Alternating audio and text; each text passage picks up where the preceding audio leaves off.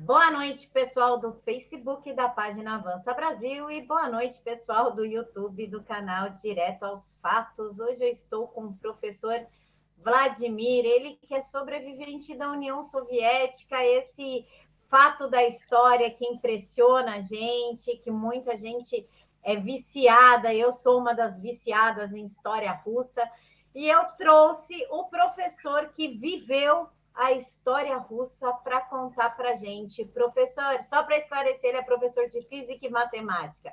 Professor, muito obrigada por aceitar falar com a gente. Boa noite, Camila. Boa noite, todos que estão nos ouvindo. Eu que agradeço pelo convite. É sempre muito gratificante saber que muitas pessoas no Brasil se interessam pela história do meu país e se eu poder compartilhar alguma experiência, algum conhecimento, totalmente contente. Professor, comece explicando para a gente, por gentileza, um pouquinho da sua história na Rússia. O que, que aconteceu? O senhor participou de protesto? Como é que foi essa fase? Ah, para começar, eu nasci em 1966.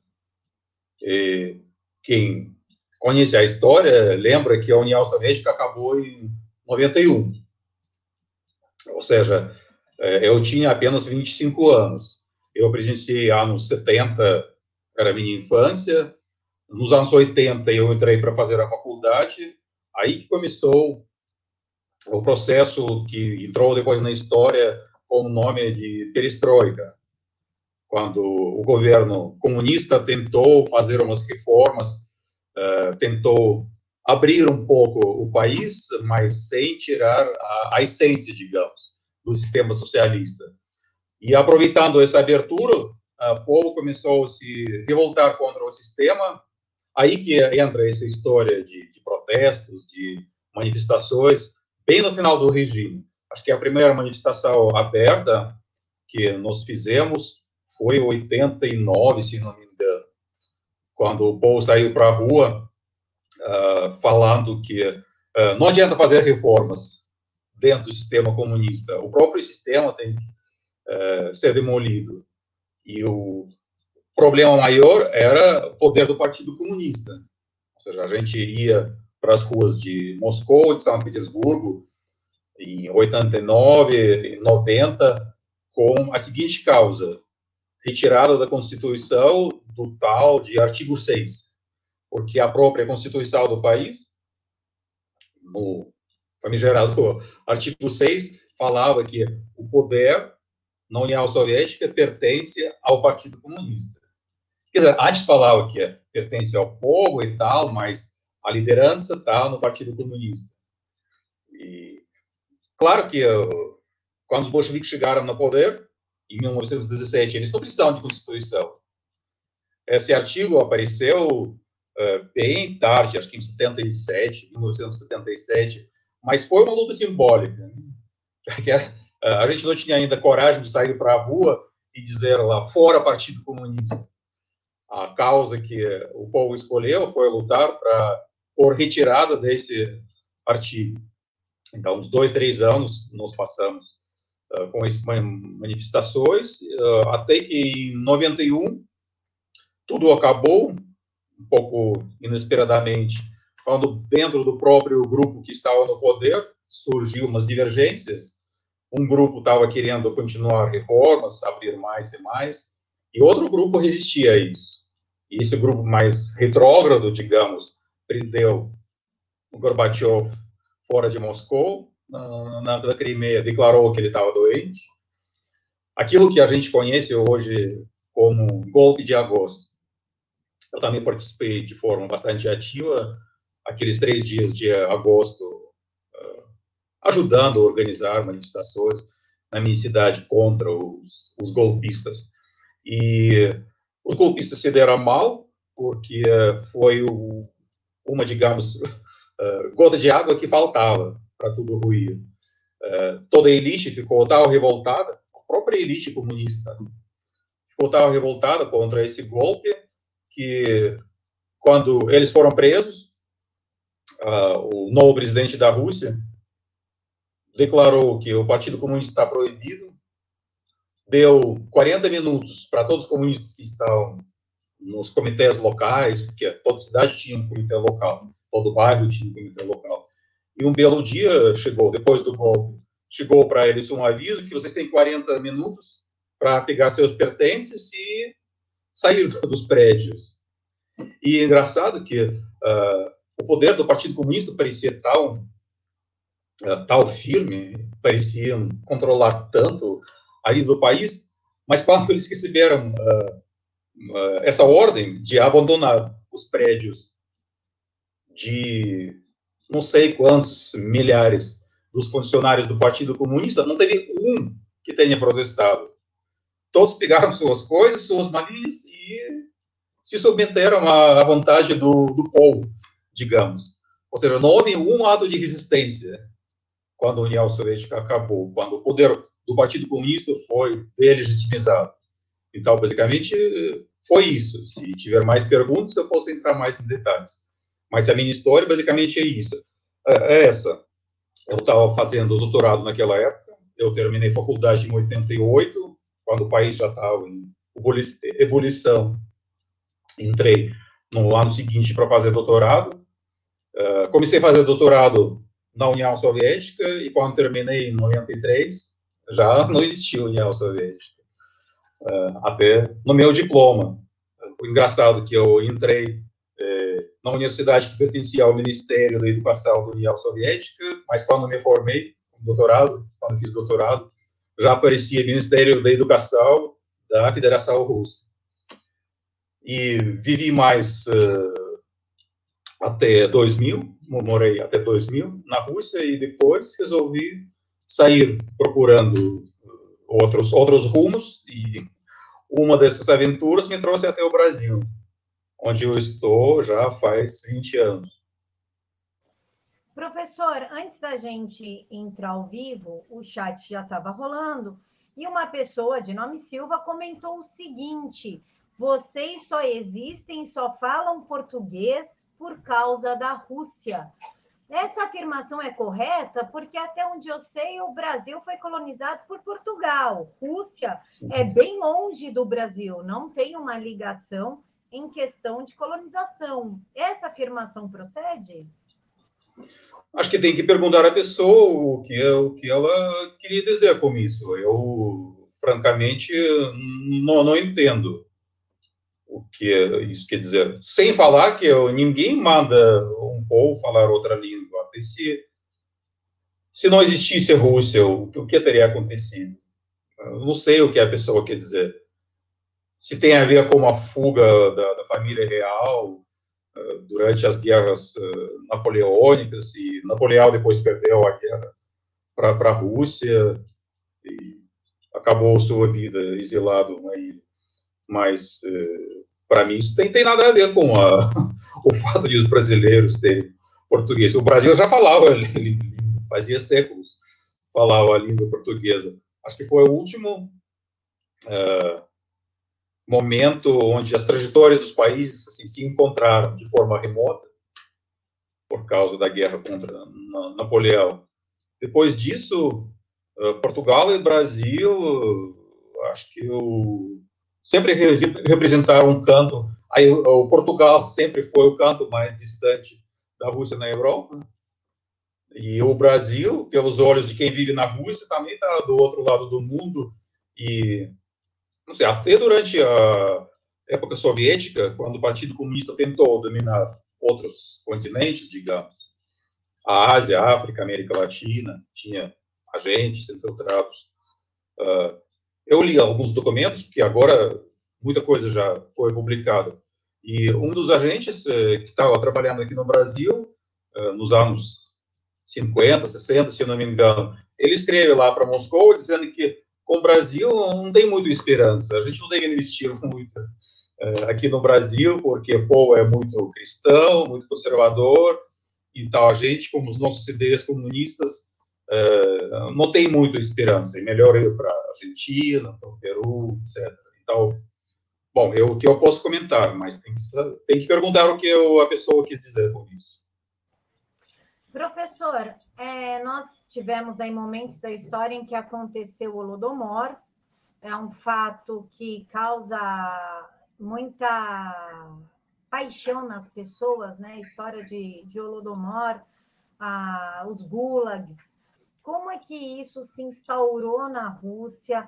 Na sua visão, enquanto russo, como é que o senhor vê os gulags, a tragédia de Holodomor, a ascensão de Stalin, Lenin, Trotsky? Como é que se deu toda essa, essa construção histórica? Bom, quando eu nasci, cresci, comecei a fazer a faculdade, nós falávamos muito sobre isso.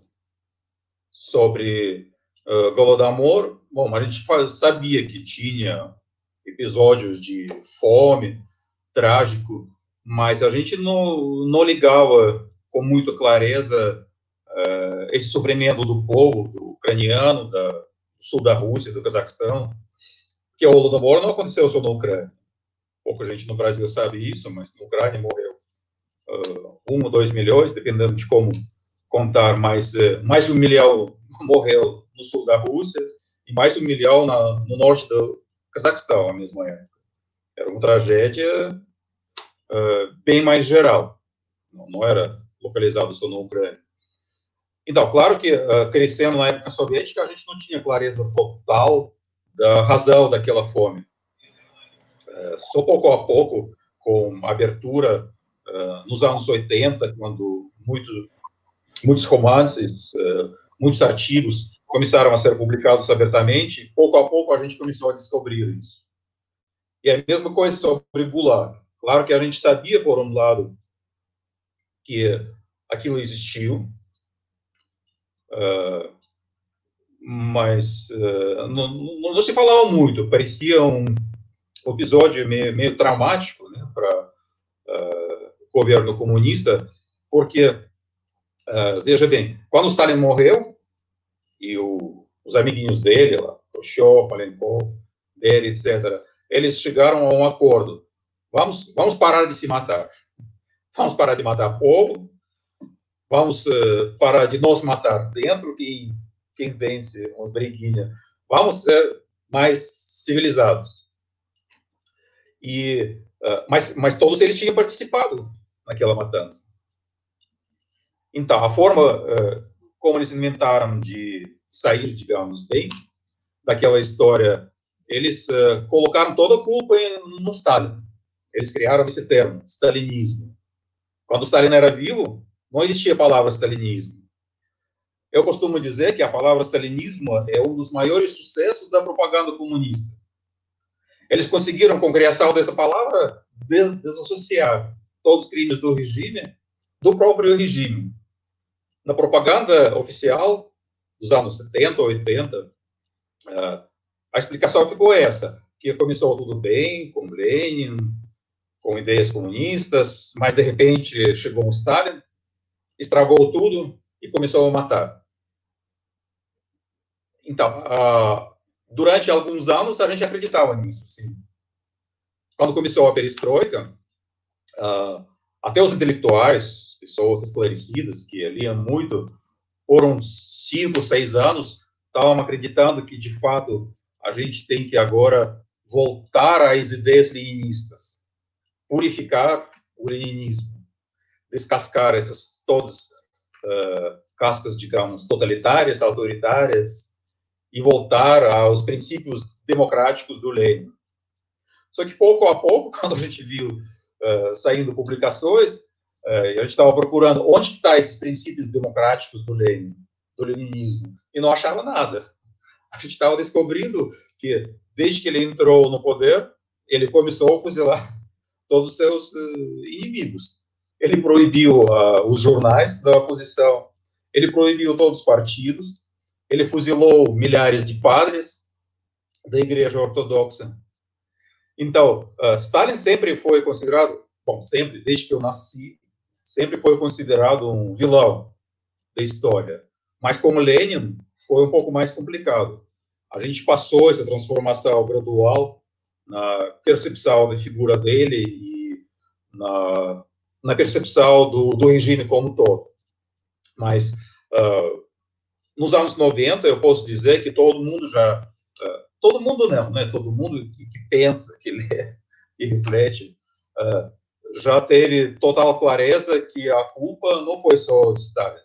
A culpa foi do Partido Bolchevique desde o começo. Stalin sempre foi é, um dos melhores alunos de Lenin. Campos de concentração, Gulag, também não foi Stalin que iniciou. Ele introduziu o nome. O Gulag uh, surgiu, acho que no 29, 30, uh, se não me engano. Mas é, é o nome do, do, digamos, ministério que cuidava, do sistema que cuidava todos os campos de concentração. Mas os campos já existiam. Agora a gente sabe que campos de concentração foram criados em outubro de 1918, com o decreto de Lenin. Já foi publicado, era, era segredo, né? fechado, mas agora todos os historiadores sabem que é, ele declarou o tal de terror vermelho, contra, como eles falavam, elementos contra-revolucionários. E que elemento contra-revolucionário? Né? Todo mundo que você acha que não concorda com você. Elemento contra-revolucionário. E os suspeitos? No decreto está assim: os elementos contra-revolucionários e os suspeitos. Ele estava mandando todos para os campos de concentração. a gente precisa lembrar que o, a palavra campo de concentração, uh, naquela época, não tinha ainda essa, esse peso que veio com os campos de concentração nazistas, com o extermínio de judeus, uh, etc. Mas também não era um lugar muito agradável para passar tempo se, uh, sendo submetido a trabalhos forçados. Então, uh, você mencionou Trotsky. Também, Trotsky também é uma história curiosa.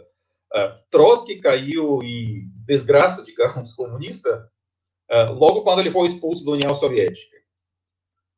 Quando a facção dele perdeu a briga interna, a facção de Stalin, 1900 e posso estar em 27 ou 29, ele foi expulso da União Soviética e a propaganda soviética começou a bater pesado nele, chamando ele de fascista, eh, de, de traidor, etc. E, e claro que eh, em todos os livros de história que a gente estudou até na, na década de 70, 80, eh, ele já não era chamado de fascista, mas ele é chamado de renegado, traidor, que ele estragou o ensinamento de Lenin, etc.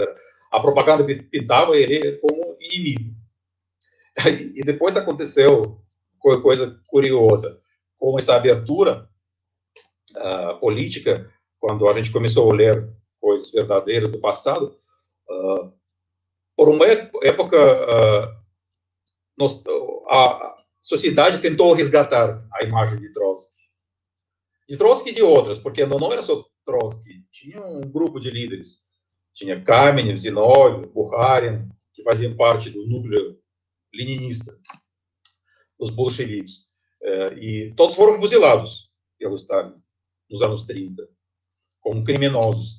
Então, na década de 80, o país é, tentou resgatar, digamos, a reputação desses bolcheviques fuzilados pelo Stalin, dizendo que não, se eles tivessem sobrevivido, se eles tivessem ganho a briguinha interna, uh, o país estaria bem melhor, bem menos autoritário. Só que isso, essa, esse mito, digamos, também não durou muito, porque quando você publica todo, tudo, tudo você vê que eram todos carrascos. Trotsky, Bukharin, Zinoviev. Trotsky mandava matar igual Stalin. O azar dele era ter perdido a briga interna o Stalin. Então, uh, na visão atual dos russos, uh, uh, eram todos bandidos, sem exceção. Até o mais, digamos, o fofinho entre eles, mais liberal, que é Bukharin, Nikolai Bukharin, que também foi fuzilado pelo Stalin. Ele era mais intelectualizado, e a gente tem na história, tinha a imagem dele na história como um pouco mais liberal no núcleo duro dos bolcheviques. Só que esse mais liberal, ele escrevia como? Tem textos deles publicados. Para transformar, para a criação de um novo homem, a partir do material humano, humano velho, vale tudo, inclusive fuzilamentos em massa. Que tal? Ou seja, ele quer criar um, novo, um, um homem novo a partir do homem velho, fuzilando esses homens, esperando nascer outro homem. Então, por isso que eu falo que eram todos carrascos. A diferença entre Trotsky, Stalin, Lenin, Bukharin é, era é, como, imaginem dois carrascos, dois colegas que precisam lá matar um prisioneiro. Um fala, ah, vamos acordar ele mais cedo, ele vai confessar com o padre, a gente vai dar o café da manhã e depois a gente prossegue a execução. E outro fala, que nada, mata logo. Então, a diferença entre esses bolcheviques, basicamente, era essa. Eram todos carrascos, todos bandidos. Essa é a nossa visão atual. Claro que nem de 100% dos russos, eu não falo é, pelo todo mundo, ninguém fala, nem pela nação brasileira, nem pela nação russa. Mas, digamos, a, a visão uh, comum entre os intelectuais que estudam a história, que têm responsabilidade com o seu país, uh, é essa. Professor, o Ledo Gério pergunta o seguinte: Oi, Camila. O professor poderia falar se houve da relação da KGB e máfia russa? Não, não. Essa, essa relação surgiu nos anos 90. Ela existe até os dias de hoje, até o regime atual. Claro que a gente, sobre o regime atual, a gente não sabe detalhes, isso a gente vai descobrir depois nos livros de história, mas muitos eh, profissionais que trabalharam no governo falam que o, o governo atual eh, é uma união de, de três forças, dos ex-oficiais da KGB, da máfia russa e de alguns intelectuais eh, liberais, como aqui no Brasil fala, liberal na economia, né? Que também estão presentes no, no governo. Agora, uh, na época soviética, não, não, eram to forças totalmente diferentes e tinha um certo código de ética dentro da corporação da KGB de, para, para não se envolver com esse tipo de forças. Porque, uh, fugindo um pouco da, da, da pergunta, ah, como no país democrático, existe um sistema de equilíbrios entre três poderes, né? executivo, judiciário e legislativo. E uh, é, talvez seja difícil acreditar, mas dentro do sistema soviético também tinha algo parecido. Uh, só que não existia legislativo, era uma fachada, judiciário também não tinha força independente nenhuma, mas tinha uma certa briga dentro do poder que dava um certo equilíbrio ao sistema. Uh, era o Partido Comunista, Politburo, Comitê Central, e do outro lado a, a KGB. Ou seja, a KGB eh, era proibido de contratar como agentes, informantes, os membros do, do, Partido Comunista, os funcionários do Partido Comunista. Precisava ser totalmente separado. Ou seja, por um lado, uh, o Comitê Central uh, nomeava o, o chefe da KGB e podia retirar a qualquer momento, no caso de alguns problemas. E, por outro lado, todos os líderes comunistas sabiam que é, eles estavam sendo é, perdi em português, é, espionados, desculpa, no seu dia a dia. Todos os telefones eram grampeados, todo mundo sabia disso. Todos, eu digo, não, não, não eram todos da, do país inteiro, mas de todos os funcionários. Qualquer funcionário comunista tinha certeza absoluta que uh, o telefone dele era escutado pela KGB. Ou seja, qualquer deslize dele, a KGB podia reportar aos superiores. Então, tinha essa relação que dá um equilíbrio um pouco estranho para quem vive no país democrático, mas uh, o que aconteceu com a queda da União Soviética Uh, infelizmente, as forças democráticas uh, não conseguiram criar o Estado de Direito e o país, durante os anos 90, viu a formação dessa união entre a, a KGB, que mudou o nome, agora não se chama KGB, se chama FSB, e a bandidagem, que sempre esteve presente durante a União Soviética, mas meio que na sombra, controlando uma parte da economia do mercado negro. E no final dos anos 80, começo dos anos 90, uh, surgiu a fusão desses grupos. Então, eu, a minha resposta é essa. Professor, é no interior da Rússia, como o povo era tratado, principalmente nas regiões que faziam fronteira com a Mongólia e com a China? Uh, eu sou da Sibéria. Eu, eu nasci uma cidade chamada Tomsk.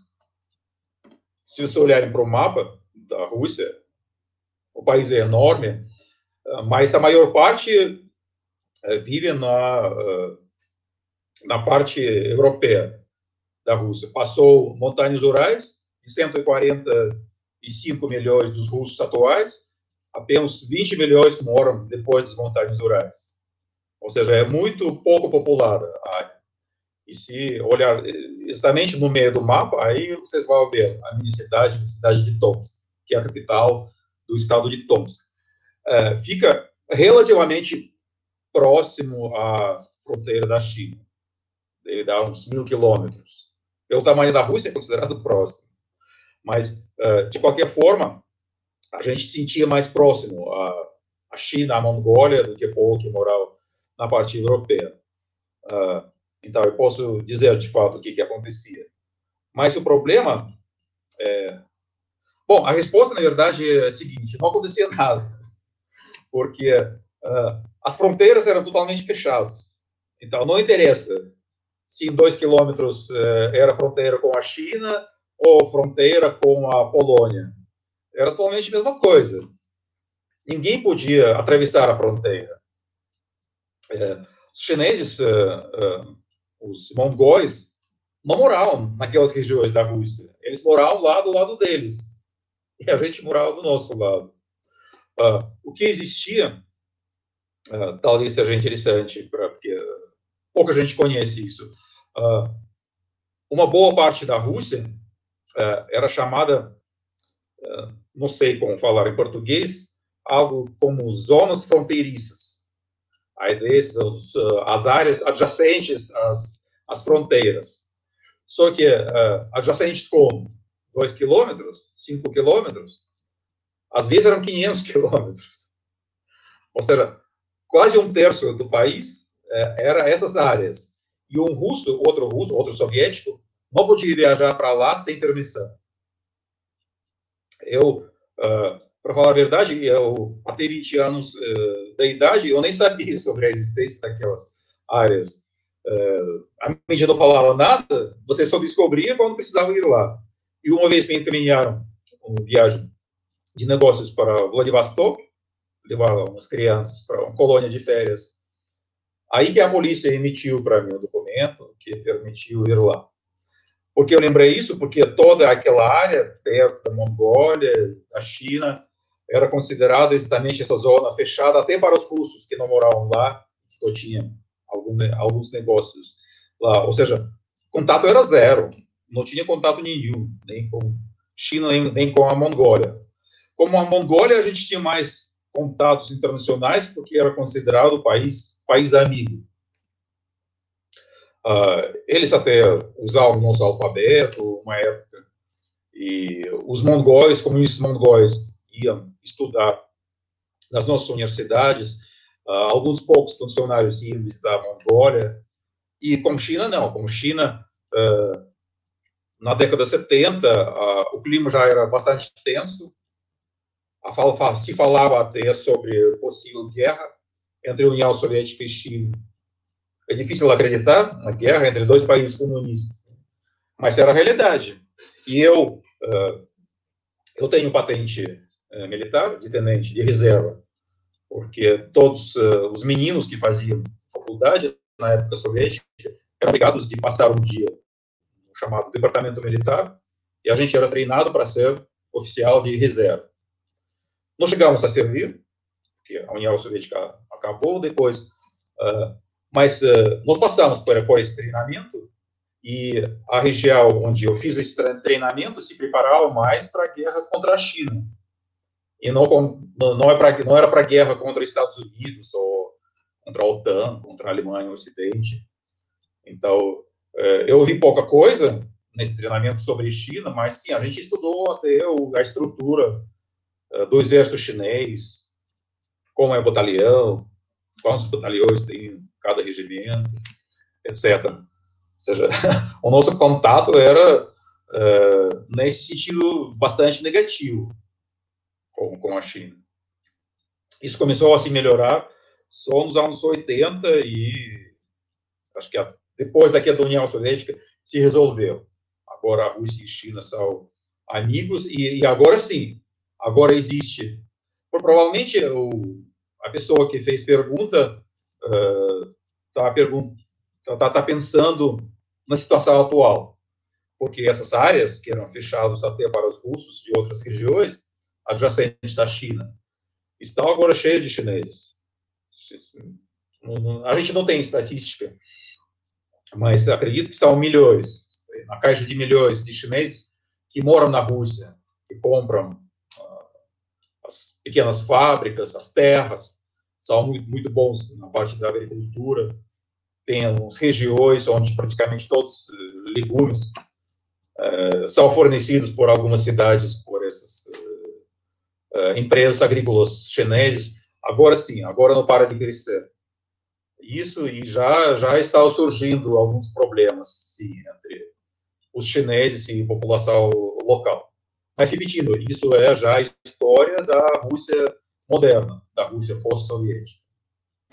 É, onde que não tem chinês no mundo, né, professor? Aonde? Professor, na época do comunismo não havia propriedade privada. Quando o regime foi proibido, os antigos proprietários tiveram de volta as suas propriedades. Qual foi a situação jurídica para abordar essa situação? Ninguém recebeu nada. nada, absolutamente nada. Não, imagina, passaram-se 74 anos e o país passou por tantas transformações. É, um terço do país foi destruído durante a guerra contra a Alemanha nazista. É, uma boa parte das fábricas, do comércio, foi construído já durante a década soviética. É, o que existiu um pouco foi nos países bálticos Letônia, Lituânia e Estônia, porque eles tiveram regime comunista por bem menos tempo. Né? O Stalin pegou uh, aqueles três países pelo pacto de Molotov-Ribbentrop em 1939, mas logo começou a guerra contra a Alemanha. A Alemanha invadiu do outro lado aqueles países e só em 44, 45, a União Soviética voltou. Aqueles três países. E os representantes daqueles países bálticos, até agora, costumam dizer que, para nós, a Segunda Guerra Mundial acabou apenas em 1991, quando a União Soviética acabou e se retirou de lá.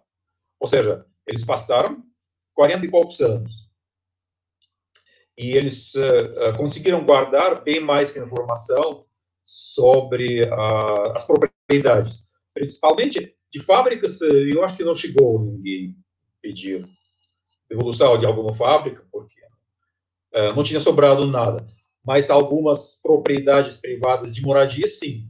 Tem vários casos onde os descendentes de proprietários antigos conseguiram entrar com pedido na justiça, comprovar que uh, pertenciam a eles, lá até a década 30, a família deles, e foram devolvidos, sim.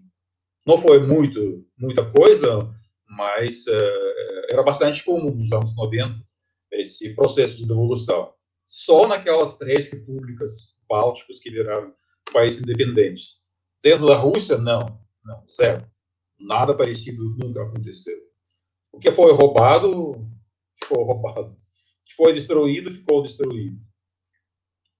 Foi uma divisão de propriedade que começou do, do zero, com o fim da União Soviética. vários grupos começaram a disputar todas as fábricas, as melhores partes do complexo industrial uh, soviético. Ninguém já nem, nem lembrava. E até se lembrasse, eh, eu acho que pelo clima que se instalou nos anos 90, ninguém ia considerar aquilo. Parte jurídica, os russos nunca ligaram muito para essa parte jurídica, nem, nem durante a época soviética, nem, nem depois, na verdade.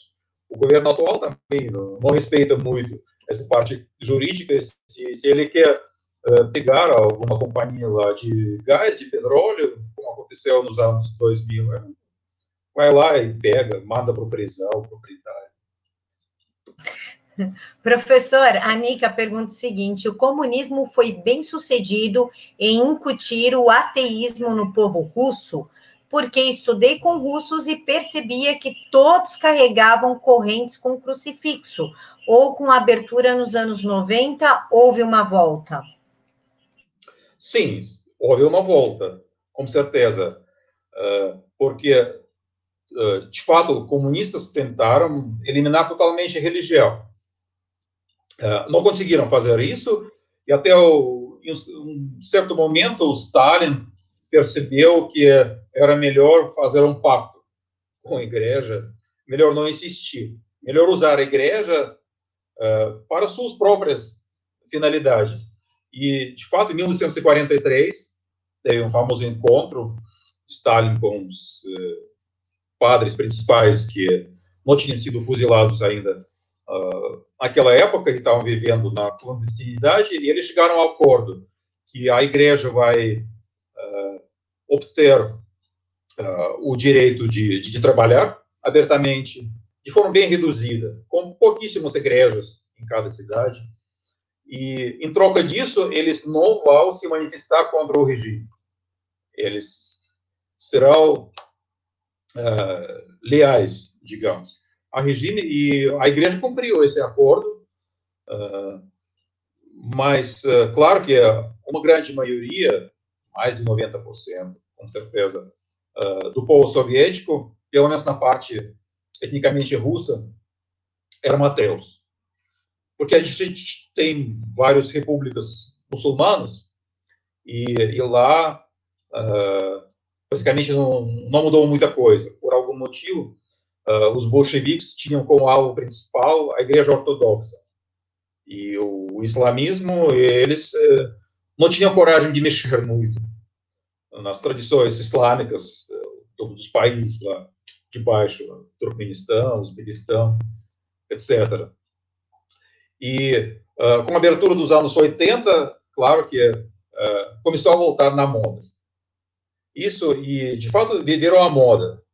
Muita gente que uh, nem tinha muito conhecimento da religião, da Bíblia, resolveu que tem que virar ortodoxo todo mundo começou a é, usar crucifixo, frequentar a igreja, segurar a vela durante a, a missa, às vezes nem, nem, entendendo o que, que o padre falava aquela missa.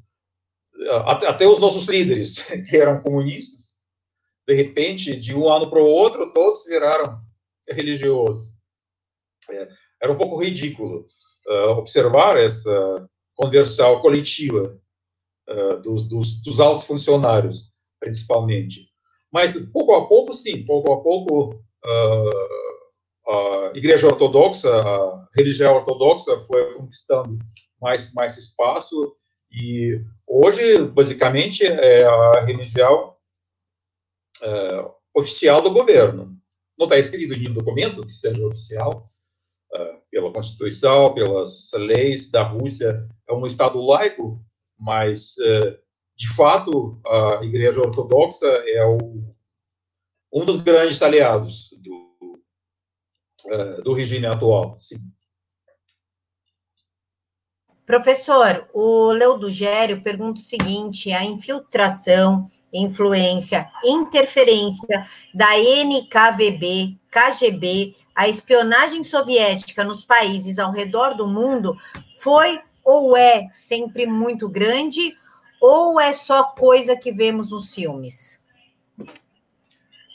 Não, sempre foi muito grande, claro. Porque uh, quando os bolcheviques chegaram no poder, a ideia deles uh, não era apenas introduzir comunismo dentro da Rússia. Eles sonhavam em ter aquilo que eles chamavam Revolução Mundial, Revolução Mundial Comunista. Uh, Lenin, em uma das suas famosas entrevistas a um jornalista americano, lá em 1920, mais ou menos, uh, ele fala com toda clareza. Eu estou nem aí com a Rússia. Eu não me interesso pela, pelo destino deste país. O meu sonho é a Revolução Mundial Comunista, Revolução Mundial Proletária. E até a primeira Constituição da União Soviética, em 1922, uh, acho que era a única Constituição na história da humanidade, salvo engano, que não define uh, quais países fazem parte, quais, quais territórios fazem parte uh, daquele país. Constituição de 1922 fala abertamente que qualquer território, qualquer país que quiser se uh, juntar à União Soviética será aceito imediatamente. E que o objetivo era estender a União Soviética até o globo terrestre inteiro. Então, desde os primórdios do regime, uh, eles trabalharam muito para espalhar essa influência uh, por todos os continentes. Sim, o chamado Terceiro Internacional era basicamente o departamento da, da KGB. Não se chamava KGB, se chamava KBD, MGB, mas uh, era um, uma estrutura de espionagem e de subversão pelo uh, globo inteiro. O que mudava é que tinha prioridades, claro. Por exemplo, no Brasil, não tinha o mesmo número de, de agentes da KGB como na Alemanha, nos Estados Unidos. Sempre teve as prioridades, porque os recursos sempre estavam finitos, tanto financeiros quanto uh, de, de, pessoas. Mas uh, o, os filmes não contam a verdade. Né? Os filmes sempre querem dramatizar tudo o que a gente sabe agora pelos relatos dos ex-agentes da KGB. Uh, era, era um pouco diferente. Não tinha lá James Bond correndo, atirando contra o agente da, da KGB. A agente da KGB moral, simplesmente, entre o povo normal, mandar uma informação para lá. E também agora já foi tudo publicado sobre as visitas e treinamentos de membros de partidos, principalmente partidos comunistas, outros partidos de esquerda, viagens para fazer treinamentos em Moscou. Sabe-se onde ficava aquele lugar, onde eles faziam treinamento. Já foram publicados até as quantias de dinheiro que o Comitê Central destinava a treinamento, por exemplo, do pessoal da América Latina. Tantos lá representantes do Partido Comunista do Brasil, tantos representantes do Partido Comunista da Argentina, iam passar dois meses aprendendo técnicas especiais eh, e tal. Isso, isso é verdade, sim. Professor, o Paulo está falando o seguinte: excelente entrevista. Isso nos permite conhecer um lado da história da Rússia por quem, por quem a testemunhou pessoalmente. Parabéns pela ótima entrevista. Muito obrigada, Paulo. E a Natália pergunta sobre o choque de realidade, pois viveu muitos anos achando que o mundo era só aquele como foi. E eu aproveito para pedir para o senhor emendar a resposta da Natália se, sobre a propaganda russa, que a gente vê muito sobre desinformação, como é que eram feitas as propagandas. Se o senhor puder explanar um pouquinho, eu agradeço. Bom, no meu caso, eu esse tal de choque de realidade se prolongou por, por vários anos porque durante a época soviética eu não tive a oportunidade de viajar para a Europa, por exemplo, para os Estados Unidos, para ver o mundo capitalista. Eu, eu viajei uma vez, em 1988, ainda na época soviética, uh, mas foi para a Iugoslávia. Iugoslávia é, fazia parte do mundo comunista, do mundo socialista, mas era um país, digamos, menos socialista entre todos os países socialistas. Eles tinham os elementos de capitalismo, eles tinham mais roupa para comprar e a gente tinha direito de fazer câmbio de uma quantia muito pequena viajando lá, mas aquela quantia foi suficiente para eu comprar, por exemplo, a minha primeira calça jeans. Tênis Adidas, também, pela primeira vez que comprei lá naquela passagem. O pessoal todo ficou me zoando quando eu voltei, dizendo que hoje Vladimir usa Adidas, amanhã vai trair a pátria. É meio de zoeira, né? Claro, mas só, só para entender a, a, o, o, nosso imaginário como funcional. Quem usava as marcas estrangeiras parecia faltar poucos passos para trair a pátria.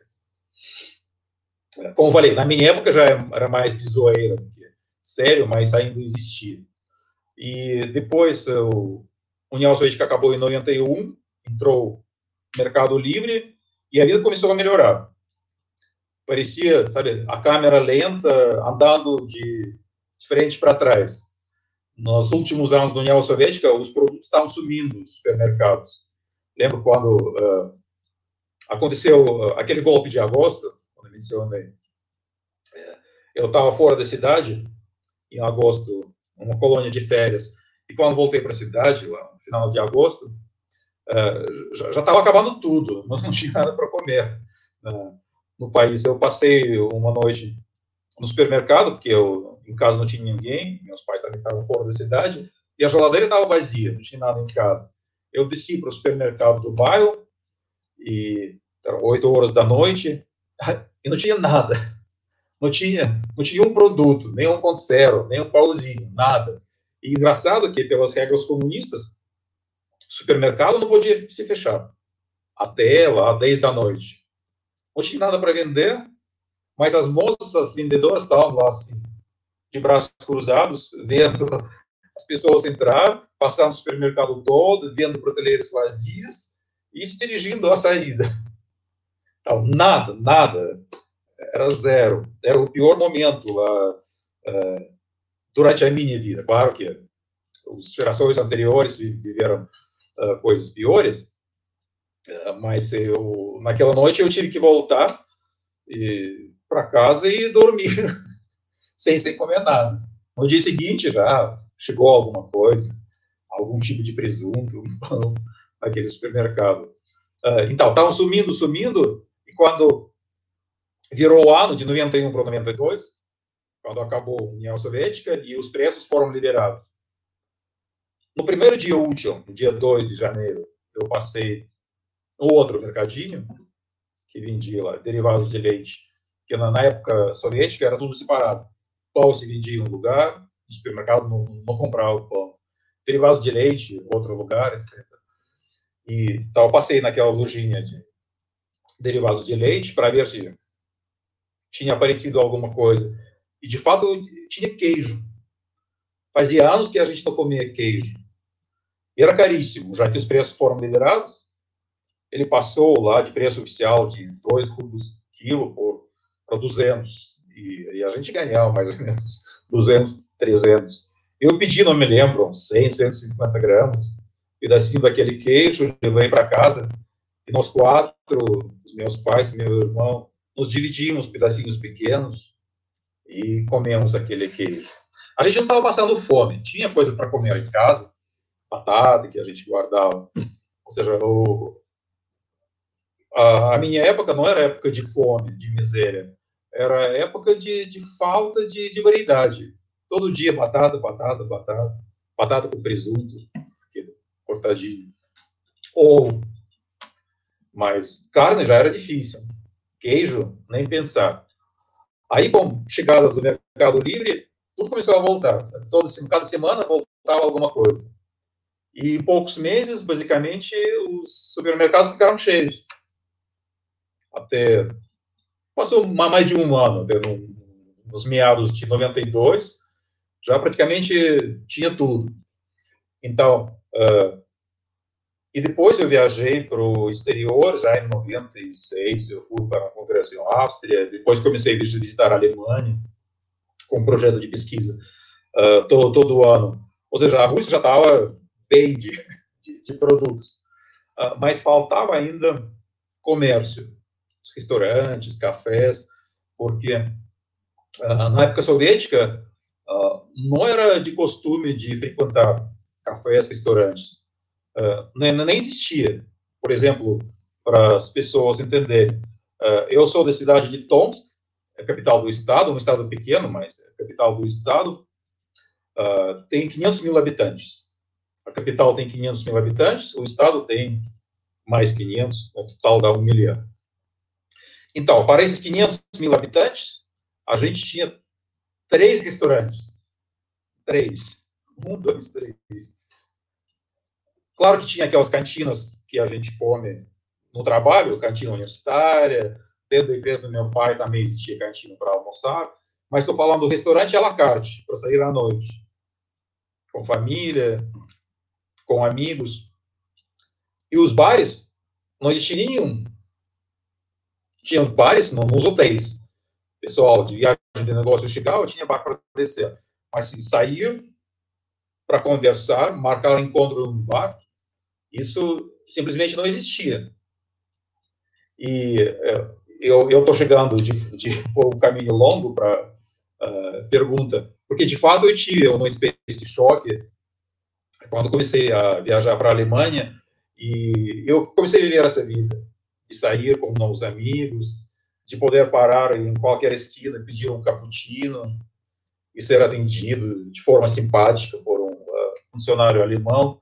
E, e, de fato, isso me uh, abriu os meus olhos. Eu senti, é, como Greta Thunberg fala, vocês roubaram a minha vida. Né?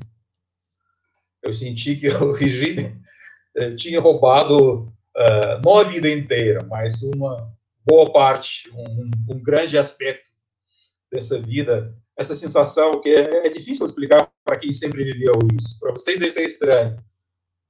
Que tem sentar um bar? Não, não faz falta nenhuma, né? Agora, faz dois meses que a gente está preso em casa, sem frequentar os bares, restaurantes, e ninguém está morrendo por causa disso, pode estar morrendo por causa de outras coisas.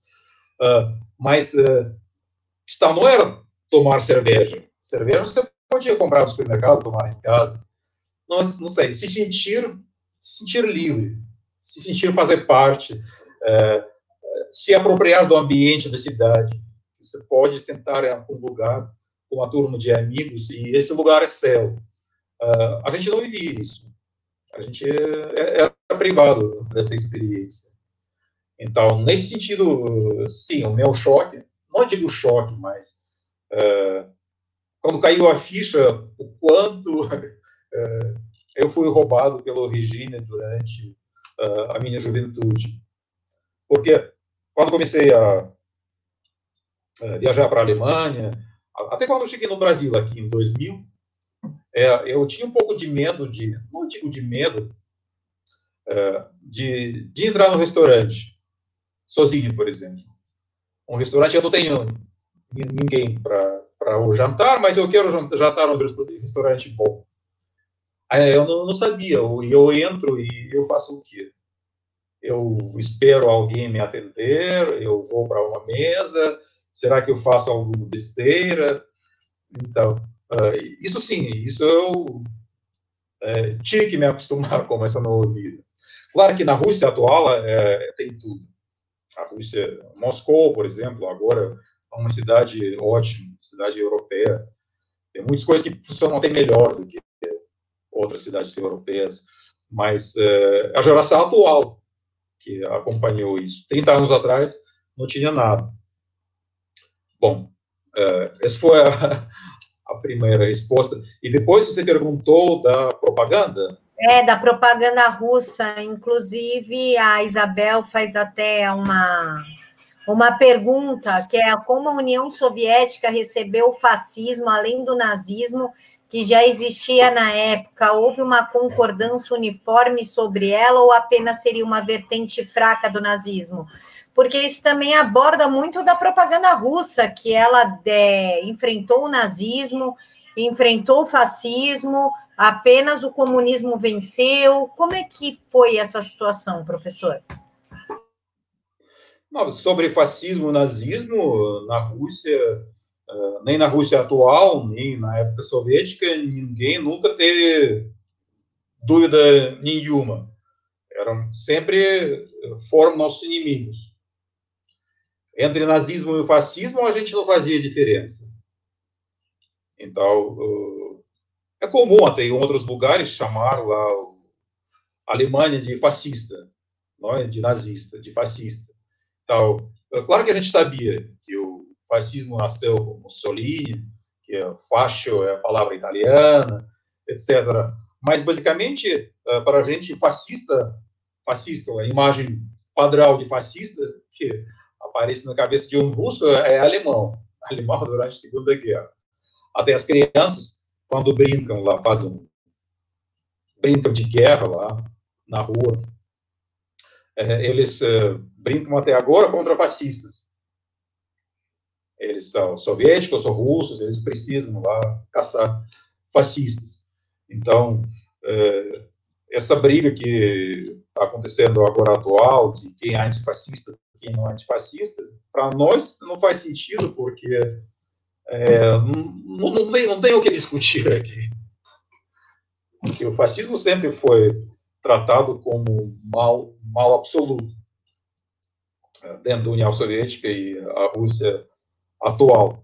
E por isso, inclusive, o povo estranhou muito que tem um curto período na história soviética de 39 a 41, depois que uh, Molotov e Ribbentrop assinaram aquele pacto, né, quando eles dividiram a Europa, uma parte foi para o Hitler, outra parte foi para o Stalin. E aparentemente eles fizeram paz. E a propaganda, em 1939, uh, na União Soviética, parou de xingar o nazismo. Todos os livros onde o nazismo e o fascismo eram criticados eram retirados das bibliotecas. Os filmes que criticavam o nazismo uh, eram, foram retirados da venda circulação. E até os jornais soviéticos, como o jornal principal, Comunista Pravda, começou a publicar, por exemplo, uh, Feliz Aniversário ao grande camarada Hitler. E foi em 1940, né? agora está circulando, inclusive, esse trechinho, onde uh, Joseph Stalin manda telegrama de Feliz Aniversário para o Hitler e os jornais soviéticos publicam isso. Uh, o povo ficou um pouco perdido. Quer dizer o quê? Vocês não falavam até agora que eram inimigos e agora viraram amigos. Uh, mas com a invasão das tropas nazistas na União Soviética, essa uh, cisal, digamos, mental acabou.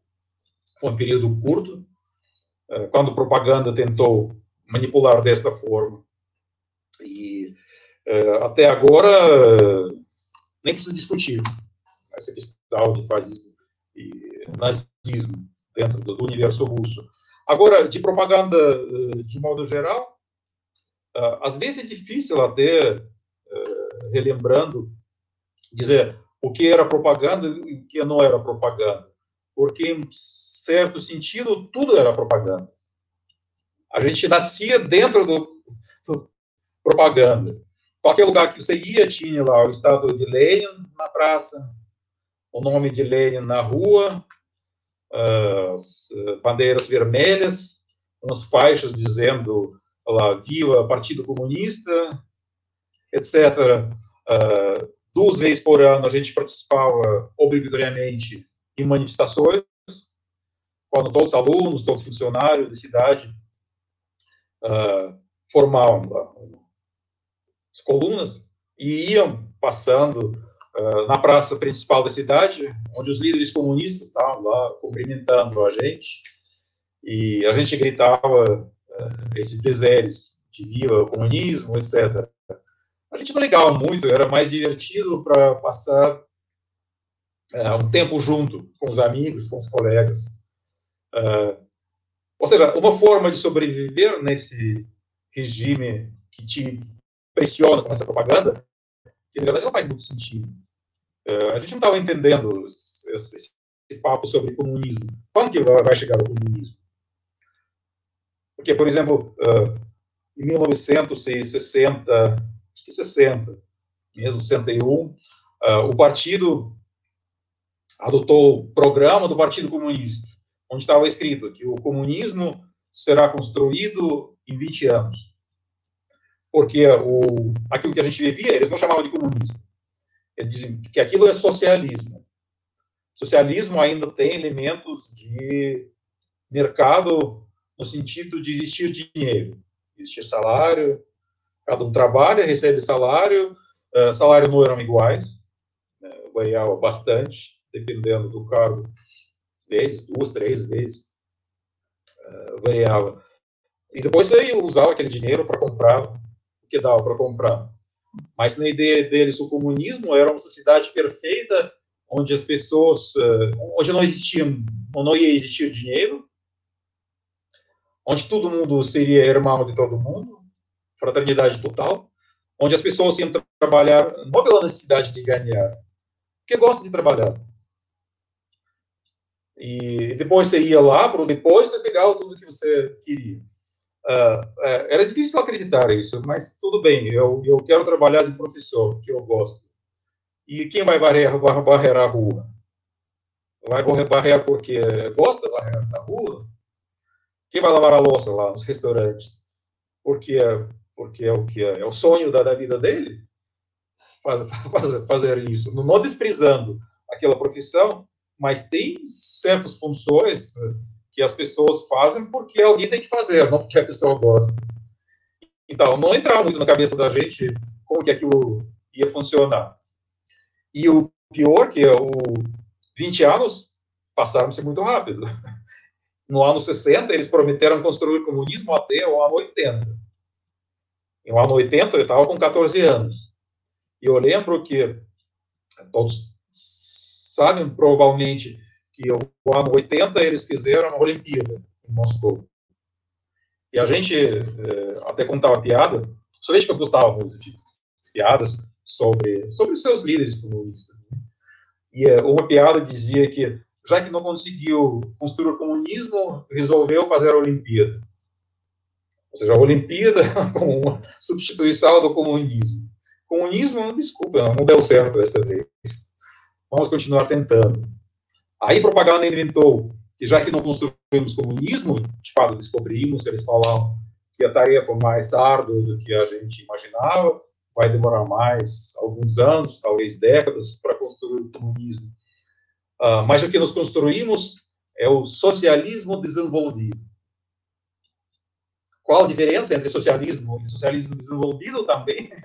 Ninguém explicava. Mas o, o que eles colocavam na nossa cabeça era isso. Vocês devem estar felizes por estar vivendo numa época do socialismo desenvolvido. Claro que a, a vida tinha melhorado um pouco, se comparar anos 50, logo depois da, da guerra, das destruições, e os anos 70, 80. A, a vida ficou mais confortável, principalmente na parte de, de moradia. Porque durante a, a da época de Stalin, é, ele se preocupava muito pouco para construir a, a, moradia. Só depois da morte dele, nos anos 50, 60, uh, o governo começou a investir em moradias populares. Então, essa parte de moradia melhorou nos últimos 20, 30 anos da União Soviética. A minha família foi é, mudando de um apartamento para outro quando uh, meu irmão nasceu a gente morava em kitnet, depois nos mudamos para um apartamento de um quarto, depois de mais uns 10 anos para um apartamento de dois quartos. É, demorava, né, mas melhorava. Então, nesse sentido, sim, o país uh, se desenvolvia, devagar, mas se desenvolvia. Mas, uh, claro que a gente não acreditava uh, nesse lado propagandista. Uh, mas também eh, eu não considero que a gente era dissidente. É, é um, é um estado mental curioso. Parece que a, a, a gente não queria pensar, não queria processar aquela propaganda. A gente vivia uma vida mental dupla. Tal de dia, nos espaços públicos, tinha aquela propaganda, a gente ia lá, frequentava essas reuniões comunistas, às vezes fazia discursos também, pronunciando as frases corretas. Mas sem dar nenhum valor aquilo, sem acreditar muito e é, que a gente e, e, a gente por outro lado não pensava que ah o comunismo é mal da terra, não a gente não pensava nada, simplesmente ficava como sendo bloqueio mental. Já que não dava para aceitar a propaganda deles, quando estava tudo maravilhoso, e na vida real não, não era tão maravilhoso, uh, a gente escolhia simplesmente não pensar naquilo. E para sobreviver, uh, vivia a vida particular, família, com os amigos, contando piadas, piadas sobre comunismo, mas não eram piadas mal, maldosas, né? era só uma, uma forma de exercer a liberdade para furar essa cortina de propaganda oficiosa. Então, em poucas palavras, foi, foi, era assim a nossa vida. Professor, para a gente finalizar, eu vou ler duas perguntas junto, porque eu já estou pegando o horário aqui do meu coleguinha aqui no Avança. O Paulo JK fala: lembro-me que depois do Glasnost e da perestroika, no final dos anos 80, a imprensa mostrava as filas para a compra de alimentos. Sempre foi assim? O que complementa a pergunta da Natália, que ela fala o seguinte: acabamos sabendo um pouco de Cuba. Exemplo, lá se tem cota de carne. Lá na Rússia também é assim?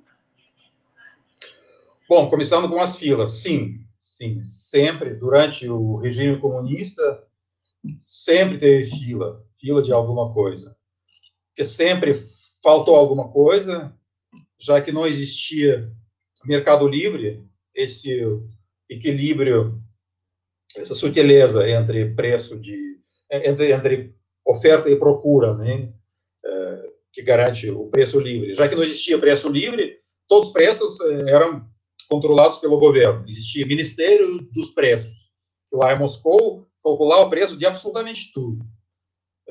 Até os dos livros. Os livros já saíam uh, com preço impresso lá na, na capa traseira. Uh, por isso, não tinha esse mecanismo de sociedade perceber quando falta um produto, aumenta um pouco o preço, aí alguém vai produzir mais. Isso no país comunista, socialista, não existe. Por isso, de forma aleatória, sumia alguma coisa. Um ano, por exemplo, sumia shampoo. Não tinha mais shampoo. Tá, tudo bem, dá para lavar o cabelo com sabonete, não, não, não é tragédia, mas uh, quando alguma loja uh, começava a vender shampoo, uh, se, for, se formava fila quilométrica de 200 pessoas, e uh, as pessoas compravam lá a maior quantidade possível, aí as pessoas começaram a introduzir uma cota, né, ah, então você consegue comprar só 5 unidades de shampoo. Aí, aí minha mãe pegava a fila ilegal do Orilhau, vem correndo aqui, tá vendendo shampoo, pega seu irmão, a, a já que uh, era por cabeça, se tem uma mulher com dois filhos, uh, cinco itens por cabeça, dá para pegar 15. Sim, isso a gente sempre viveu. Isso não começou na época de perestroika e glasnost. Eu lembro, em 1982, uh, sumiu manteiga da mesma Não sumiu totalmente. Você chegava no supermercado e não tinha manteiga. Se você queria comprar manteiga, sair caçando qual supermercado vai me vender hoje. Se vendia em 20, 30 minutos. Também se formava fila enorme, dava lá três pacotinhos de manteiga por cabeça e uh, acabava tudo. Uh, falando de cotas, uh, isso, isso mudava de uma época para outra. Essas cotas de produtos existiam logo depois da, da guerra, da Segunda Guerra nos anos 40, eh, e depois, ainda na época de Stalin, acabou. Foi um ato propagandista muito, muito importante. Falaram, pronto, nós crescemos tanto que podemos agora permitir comprar tudo sem cotas. E, de fato, na época da perestroika, isso voltou por pouco tempo, mas sim, eu, eu recebi um livrinho onde estava escrito uma página açúcar, uma, uma outra manteiga, e a gente cortava com tesouro uh, esse papelzinho, ia lá, era, por exemplo, 2 quilos de açúcar por mês. 500 gramas por ano. Cada mês a gente abria, cortava tudo e supermercado e, e pegava, era, era regrado. Mas isso durou muito pouco. Isso acho que eu, é, nem durou dois anos no final do, da União Soviética. Pessoal, eu estou lendo as perguntas no chat, eu não estou ignorando, é que não dá tempo realmente. Elton, Lucas, eu deixei a página do professor na caixa de informações, Facebook em cima e YouTube embaixo. Vão lá na página, deixa a pergunta para ele, que ele interage na página, no perfil dele, o perfil dele é aberto, tá? Não é que não estou sendo ruim com vocês, é que realmente o horário no Avança não me permite estender. Professor, eu gostaria que o senhor fizesse as suas considerações finais, falasse da sua página, do seu perfil, onde o pessoal pode te encontrar, como é que faz para seguir o senhor? Bom, na verdade, eu, não mantenho mais ativa a, minha página, no sentido que eu não alimento contextos durante a, a comemoração de 100 anos da Revolução Russa, eu fiquei tão incomodado aqui no Brasil, que muita gente queria comemorar uh, centenário como se fosse uma, uma grande contribuição uh, positiva na história do meu país, e, e a gente tem outra visão, visão bem mais crítica. E por isso eu me esforcei por alguns meses, eu mantive uma página no Facebook, chamado Capos Vermelhos, onde escrevi alguns textos uh, mostrando a nossa percepção da, da, nossa história. Bom, se alguém quiser interagir, eu vou compartilhar no, meu perfil do Facebook uh, a entrevista de hoje e pode ir lá uh, conversar nos comentários. Professor, melhor esse merchan, professor. Melhor esse merchan, professor. Que isso? Pessoal, a página dele, Caco Vermelho, é, Cacos Vermelhos, não é, professor? Sim, sim. Ele não está postando texto, mas a página está ativa. Assim, se inscrevam lá, que aí ele volta a postar. Vamos dar aí um ânimo para o professor. Ele volta a postar os textos. Eu dei uma olhada nos textos. Ele fala bastante da história russa tá? Então vão lá, curta a página, pede amizade para ele no Facebook, façam suas perguntas lá, que ele sempre me atendeu com muita cordialidade, com muita humildade. Eu tenho certeza que com vocês não será diferente. Quero deixar aqui um mega beijo para as minhas administradoras do chat, a Nath Paz, a Ejapa e a Brenda, elas que fazem as lives acontecerem. Muito obrigada, meninas de coração. Obrigada pela contribuição. Pessoal, um mega beijos no coração de todos e que Jesus os abençoe imensamente. Amanhã nós teremos Mário Frias e Ricardo Santi, que é um policial civil, discutindo o que é Brasil. Fiquem todos com Deus e até amanhã. Muito obrigada, professor. Obrigado para todos os ouvintes. Obrigado pelo convite, Camila. Foi um grande prazer. Tchau, pessoal.